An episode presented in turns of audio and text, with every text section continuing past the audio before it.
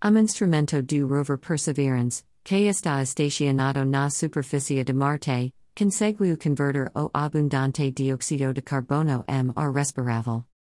O Perseverance está estacionado m Amarante, m Marte, para capturar bus do helicóptero Ingenuity nas próximas duas semanas. Isso não quer dizer que o rover está perdendo seu tempo na superfície do planeta vermelho. Nesta terça-feira, 20, o equipamento de exploração convertiu com sucesso parte do abundante dióxido de carbono de Marte m oxigênio m um primeiro teste de seu instrumento chamado Mars Oxygen in situ Resource Utilization Experiment, MOXIE. Essa nova tecnologia funciona dividendo as moléculas de dióxido de carbono, que incluem um átomo de carbono e dois átomos de oxigênio. El separa as moléculas de oxigênio e emite monóxido de carbono como um produto residual. O dióxido de carbono passa por um processo de aquecimento de cerca de duas horas e disso e produzido 5,4 gramas de oxigênio. Isso e o suficiente para sustentar um astronauta por cerca de 10 minutos. O instrumento tem o tamanho de uma torradeira e, se for bem sucedido, Poderá auxiliar na exploração humana de Marte no futuro. A fina atmosfera de Marte tem 96% de dióxido de carbono, o que não ajuda muito aos humanos, que respiram oxigênio.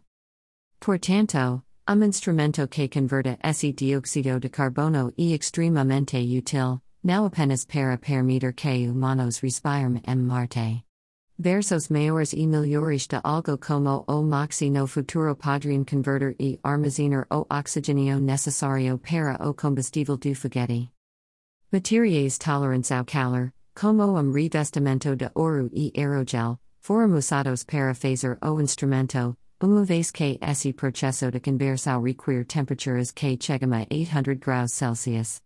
Esses materiais abidam que o calor se irradie e danifique qualquer aspecto do rover. Este e um primeiro passo importante na conversão de dióxido de carbono m oxigênio m Marte, disse Jim Reuter, administrador associado de Diretoria de Missão de Tecnologia Espacial da NASA, m um comunicado. O Moxie me trabalho a fazer, mas os resultados dessa demonstração são promissores à medida que avançamos em direção ao nosso objetivo de um dia ver humanos em Marte.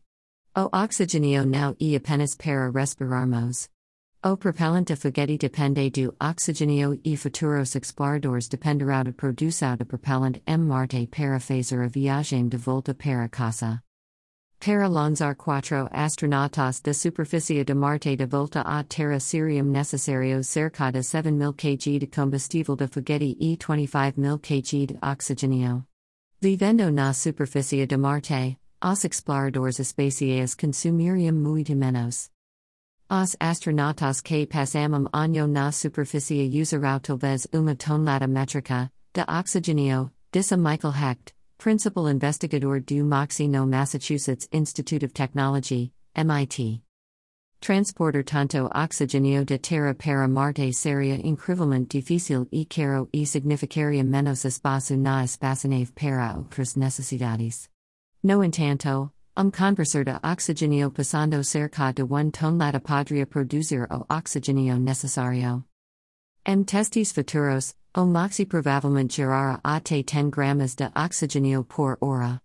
O instrumento executará cerca de 9 testes nos próximos 2 anos, e a equipe de pesquisa usará os dados para projetar as gerações futuras do moxie.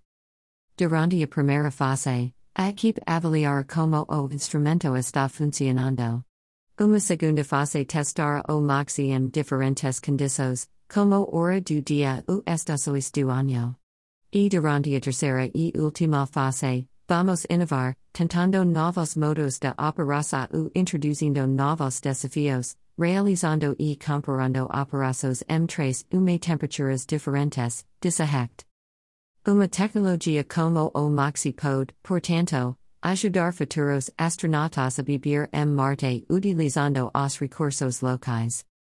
O Moxie now e apenas o primeiro instrumento a produzir oxigênio em outro mundo, disse Trudy Kortes, Directora de Demonstrações de Tecnologia de Diretoria de Missão de Tecnologia Espacial da NASA, M. Um Comunicado.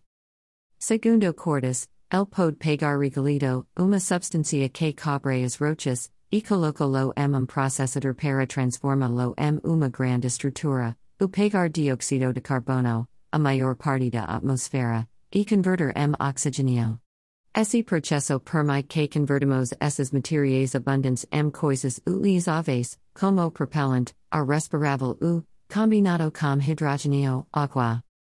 Os resultados positivos deste primeiro teste colocam a humanidade me perdoda, um dia, pauser no planeta vermelho.